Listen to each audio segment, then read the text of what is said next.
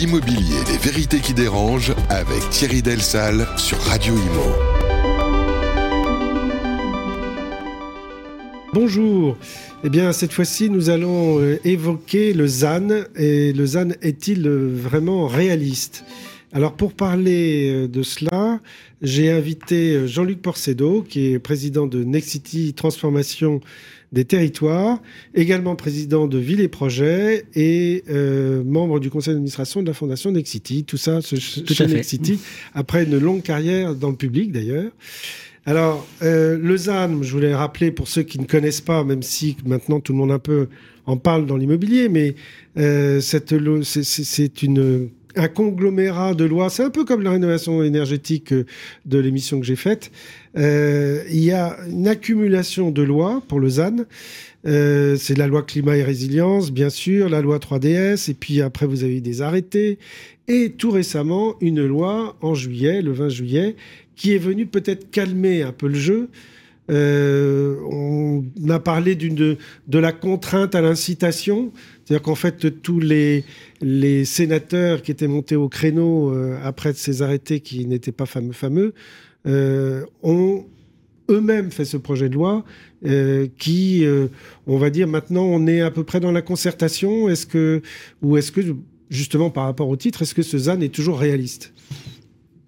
Alors, effectivement, au départ, euh, les, premières, les premières démarches et surtout les premiers décrets, euh, donc de l'avant-avant-dernier gouvernement, avaient été faits, on va dire, de manière un peu particulière, euh, de manière assez éloignée des problématiques et des réalités des territoires. un des enjeux de ce type de projet de loi, d'abord, c'est de faire un constat, de partager un constat. le constat, il est, on va dire, d'abord environnemental, la, la, responsabilité des acteurs des territoires et des opérateurs ou des professionnels de prendre une trajectoire, de prendre une direction, parce qu'aujourd'hui, les problématiques environnementales, les problématiques de diversité, voilà, je crois que tout le monde en a conscience, des entreprises comme Nexity, on est fortement engagé sur ces sujets-là, et donc le premier des sujets, c'était d'arriver à un consensus sur le diagnostic. Mais est-ce qu'il y a une étude d'impact du ZAN Alors, il y a dans toutes ces procédures, chaque fois qu'il y a une velléité de ah construire, d'aménager, il y a une obligation sur les études d'impact. Mais c'était d'abord de, de tomber d'accord sur le constat est essentiellement entre les collectivités territoriales et l'appareil de l'État. Et puis il y avait eu des décrets qui étaient sortis qui étaient un peu en dépit du bon sens. Euh, et donc tout ce travail a été, euh, comment dire, stoppé, arrêté à l'arrivée du ministre euh, Monsieur Béchu, et il y a eu de nouveau une séquence de travail entre les élus, l'État et les parlementaires pour, on va dire, trouver les voies du consensus et surtout de la raison.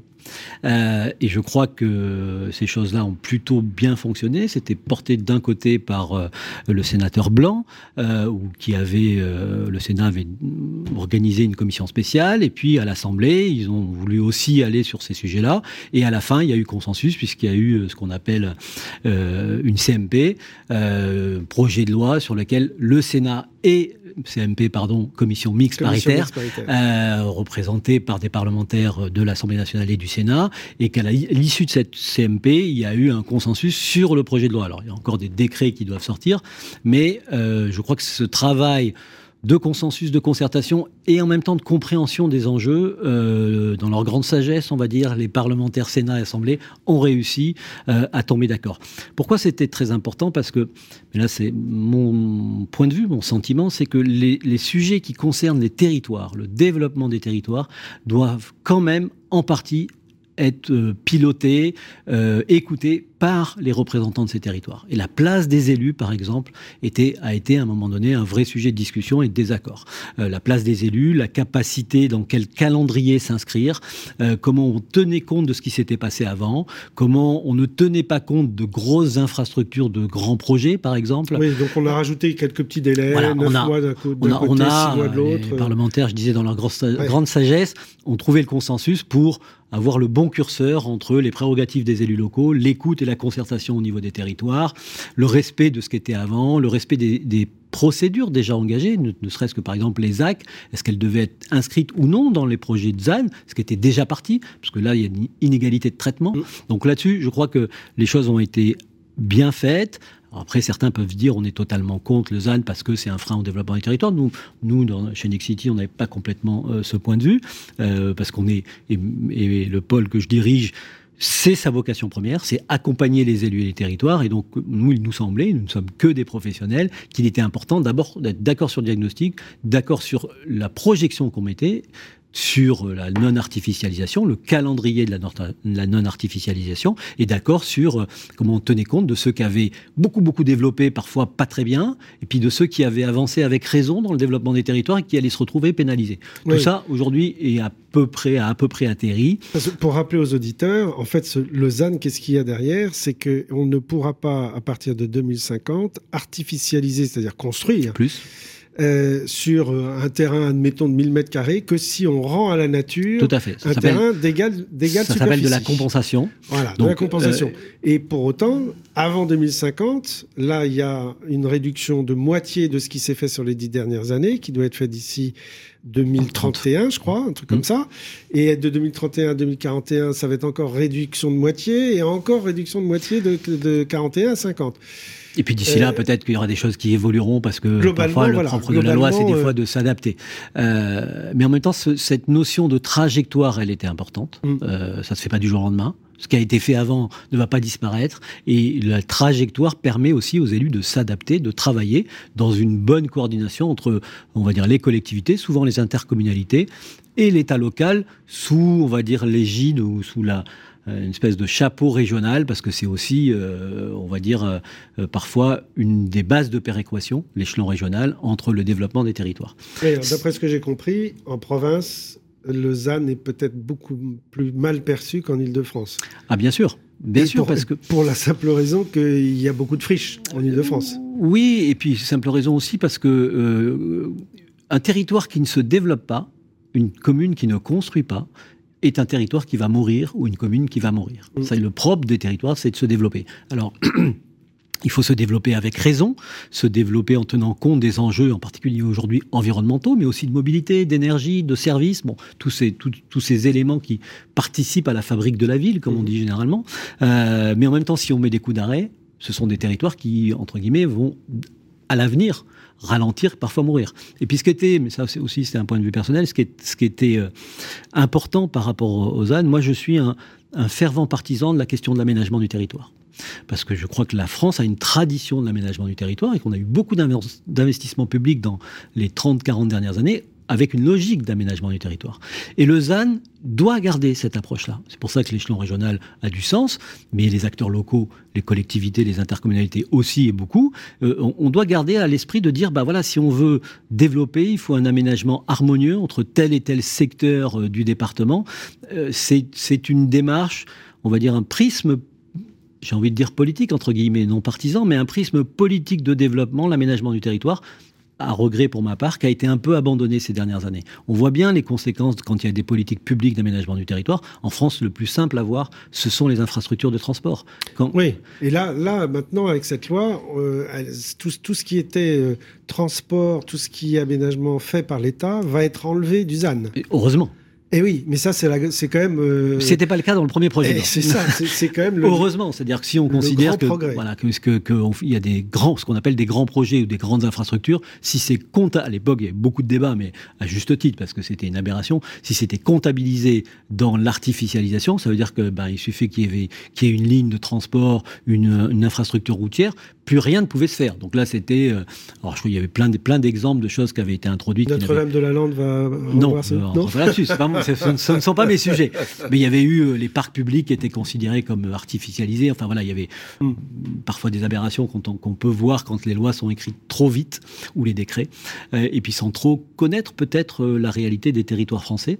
Parfois écrire des, décrets ou des lois sans, sans, sans être, comment dire, bien imprégné de la réalité des territoires. Mais ça, c'est derrière nous.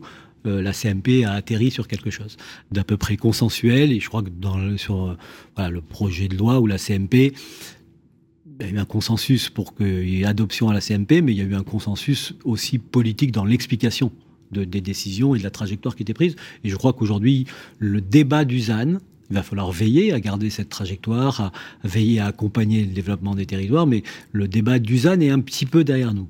Parce que le consensus a été trouvé et il y a une forme d'acceptabilité.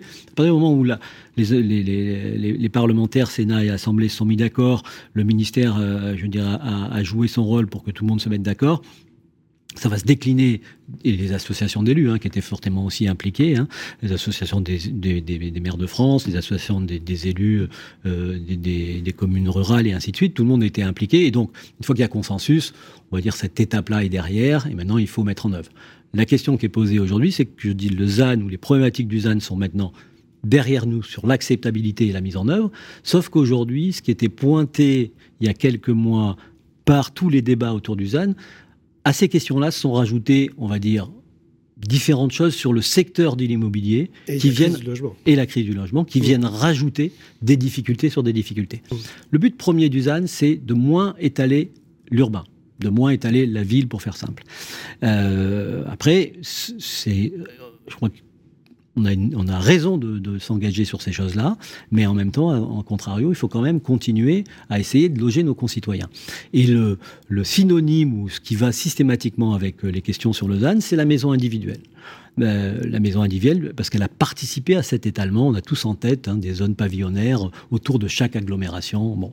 Euh, et aujourd'hui, le gouvernement, dans ce qu'il prépare, les conclusions qui ont été énoncées. il y a les zones commerciales aussi. Après, ça, ça vient après, dans, mon, dans, mon explication, euh, dans ce qui a été annoncé post-CNR, et ce qui semblerait être en préparation dans le projet de loi de finances, c'est la fin du PTZ. Mm. c'est-à-dire la fin d'un dispositif qui permet d'accéder à un prêt à taux zéro pour amorcer la pompe pour aller chercher un prêt euh, rémunéré auprès des banques. Pour se lancer dans l'immobilier. Pour se lancer dans, euh, on va dire, le parcours résidentiel. Et qui est concerné par euh, ces sujets-là? Ce sont les jeunes qui veulent décohabiter. Les primo-accédants. Les primo-accédants et souvent des populations qui ont des petits revenus. Donc le, le ZAN qui est lié à la fin ou la volonté d'arrêter euh, un peu la maison individuelle et de dire il faut plus densifier, donc plus de collectifs. On construit la ville sur la ville. Simplement, je dis moi souvent, on ne va pas obliger les Français à leur dire maintenant c'est comme ça et pas comme ça, c'est un peu plus compliqué que ça.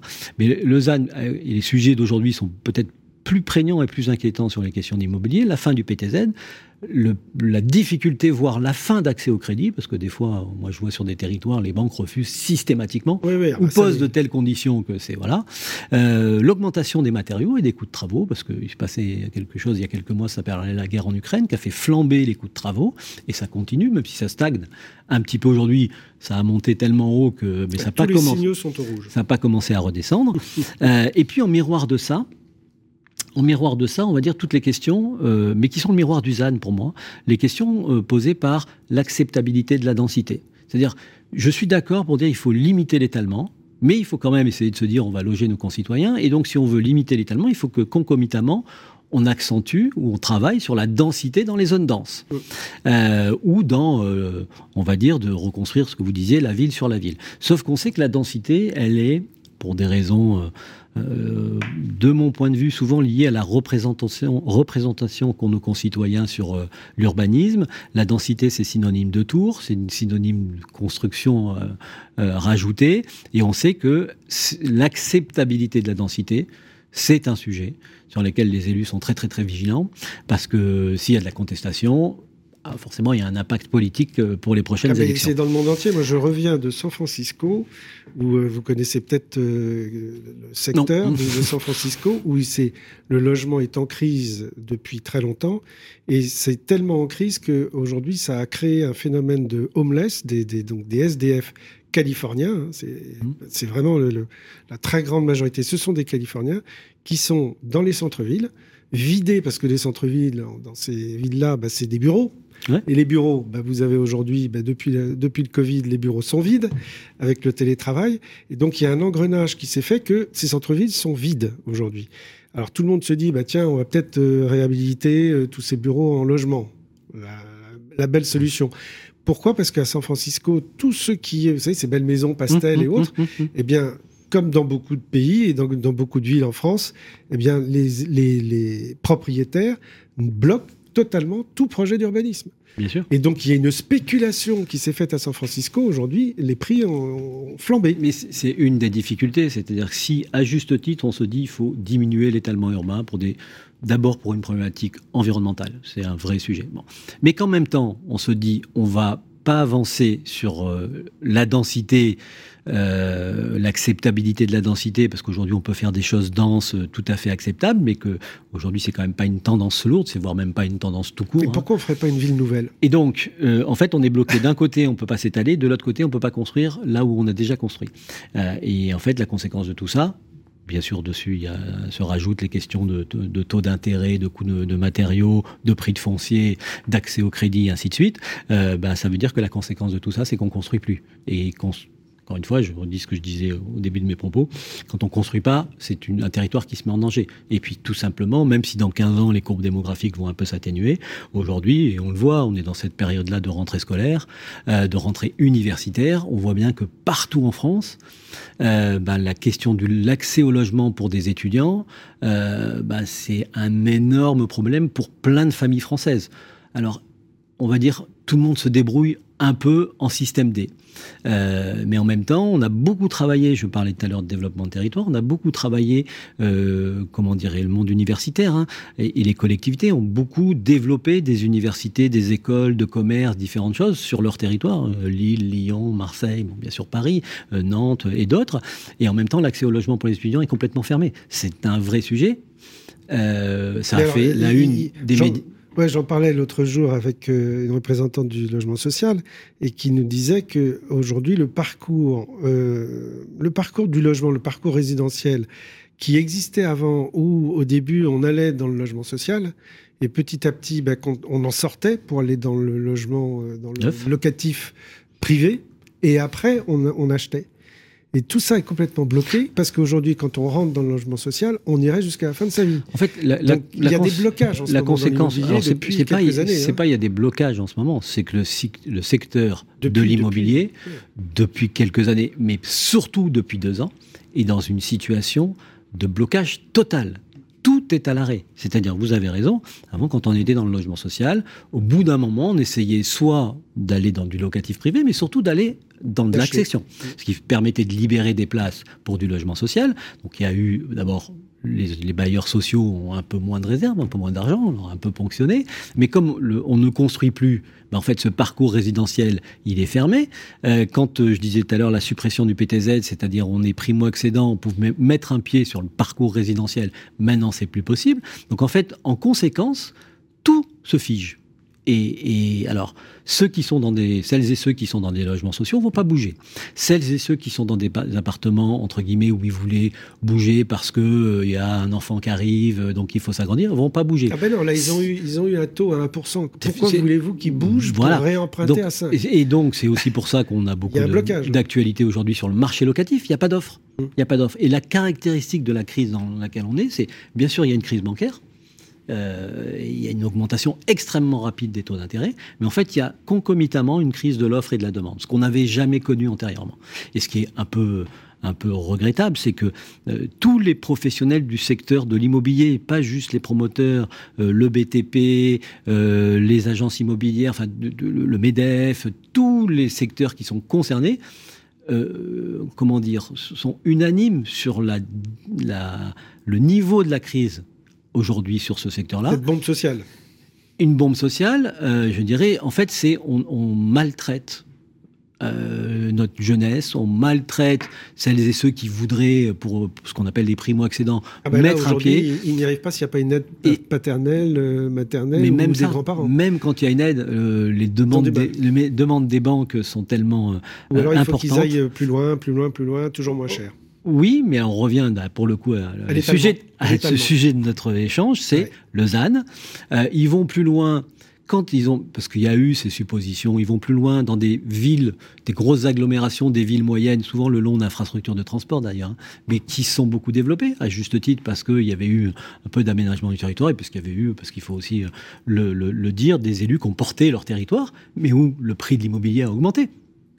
Donc en fait, même partir loin, dans d'autres villes, dans d'autres agglomérations, euh, en fait, c'est pas aussi simple que ça. Alors, partir là où il y a rien, c'est simple parce que le prix est peut-être moins important, mais ça veut dire des voitures, ça veut dire des coûts de fonctionnement de la vie quotidienne beaucoup plus importants que dans les zones denses. Et donc en fait, avec ce qui se passe au niveau de l'inflation, ça ne tombe plus dans les familles. Et on sait bien qu'il y a des mouvements de temps en temps, par rappeler ce qui s'est passé à un moment donné il y a deux ans ou trois ans autour des ronds-points, mais c'est aussi ce type de, de, problématiques qui a déclenché, qui ont déclenché ces mouvements. alors, pour avoir un petit peu d'espoir, puisqu'on on parlait du ZAN, euh, est-ce que vous pensez que de bâtir sur les friches industrielles, c'est une solution? Alors, bien sûr que c'est une solution. Euh, moi, euh, une des filiales que je dirige travaille depuis 20 ans sur la restructuration de friches industrielles. C'est notre métier de départ, j'ai envie de mhm. dire. On fait, euh, on va chercher des friches, on les achète, on les dépollue et on reconstruit. Mais après, ça va coûter très cher. On a eu, ah, oui, mais après ça, c'est une histoire de bilan. Mais c'est parce que nos concitoyens avaient une capacité d'acquisition qu'on pouvait faire des montages où c'était un peu plus simple de les faire. L'histoire de Nexity, c'est des grandes friches comme les usines Alstom à Saint-Ouen. Euh, c'est les usines PSA à Agnières, ce sont les usines Berlier à Saint-Priest. Euh, donc c'est dans mon ADN de, de, mes filiales. Euh, et on continue aujourd'hui. Je travaille à Saint-Jean-de-la-Ruelle à côté de Orléans, c'est une friche Renault. je travaille à Hérouville-Saint-Clair, c'est une friche du moment de la construction de, de Caen-le-Port. je travaille en Alsace, c'est une ancienne raffinerie de pétrole. Donc et donc le coût du foncier dans ces cas-là? Ça dépend. Euh, ça dépend de là où c'est placé, ça dépend du niveau de dépollution, ça dépend de tout un tas de choses, mais bien sûr que c'est une alternative. Aujourd'hui, il faut chercher des alternatives pour où, sur où construire. Ensuite, comment construire? Ça sera un autre débat. Mais où construire? Il y a des endroits où on sait qu'on peut aller construire parce que ce sont des, soit des friches industrielles, soit le sujet d'aujourd'hui, euh, ce qui a été annoncé ce matin en conférence de presse par le ministre, les entrées de ville. C'est-à-dire des zones. Moi, j'avais l'habitude de dire la ville s'étend quand elle peut, quand elle a le droit, euh, et le périurbain ou le rural remonte. À l'intersection des deux, il y a dans toutes les villes de France et de Navarre les entrées de ville des zones monofonctionnelles autour de l'activité commerciale, euh, des zones où il n'y a pas d'habitants, donc on parlait de mmh. l'acceptabilité, ça peut être ça peut être plus facile, euh, et en même temps c'est des territoires de transformation. C'est là où il faut agir. C'est là où il faut agir. moi, ça fait plusieurs années qu'on travaille sur des entrées de ville, on a des partenariats très très forts avec euh, avec des, entreprises de la grande distribution. Mmh. un dernier extrêmement fort, le plus gros, plus gros partenariat en France entre Carrefour et Nexity, parce que la société Carrefour et la société Nexity ont compris que la convergence de leurs partenaires et de leur savoir-faire et donner la capacité à transformer. Euh, les entrées de ville, c'est effectivement un territoire de demain sur l'extension et la transformation urbaine. Les friches, ça en est aussi un des sujets. Après, il y a des friches dans des territoires où il y a pas d'activité, euh, ça va être difficile de construire parce qu'il n'y a pas d'habitants qui vont vouloir y venir puisqu'il n'y a pas d'activité autour. Donc en fait, c'est aussi toute la difficulté de, des métiers que l'on peut faire autour de, l'immobilier. Quand je dis autour de l'immobilier, c'est euh, l'aménagement, c'est mon métier, c'est la promotion, c'est le commerce, ce sont les services, c'est le tertiaire parce que tous ces sujets-là évoluent et la ville se fait avec... Euh, comment dire, avec la capacité à assembler toutes ces problématiques. Moi, quand je me définis, je dis je suis aménageur et ensemblier urbain. C'est-à-dire que je mets ensemble des métiers, des compétences différentes. Aujourd'hui, on ne fait plus la ville sans parler de mobilité, bien évidemment, sans parler d'énergie, sans parler de récupération des eaux usées, par exemple. La question des eaux grises est un sujet qui va monter en puissance en France, parce que pour l'instant, on ne le regardait pas. on le fait sur quelques projets. Mais donc, les entrées de ville, c'est un sujet de... C'est un territoire dans les territoires où, effectivement, il on va pouvoir restructurer l'urbain si je comprends bien, ZAN, c'est pas si catastrophique que ça. Non, ZAN, euh, la puissance publique et les élus, et l'appareil de l'État et les parlementaires ont montré que sur ZAN, on pouvait y avoir, euh, on va dire, du consensus pour garder des objectifs euh, à la fois de développement et de respect des trajectoires environnementales. Merci Jean-Luc Porcedo pour tous ces éclairages qui, j'espère, vont satisfaire et peut-être donner un peu des notes d'espoir à tous les auditeurs. Merci à vous. L'immobilier, les vérités qui dérangent, à réécouter et télécharger sur le site et l'appli radio.imo et sur toutes les plateformes de streaming.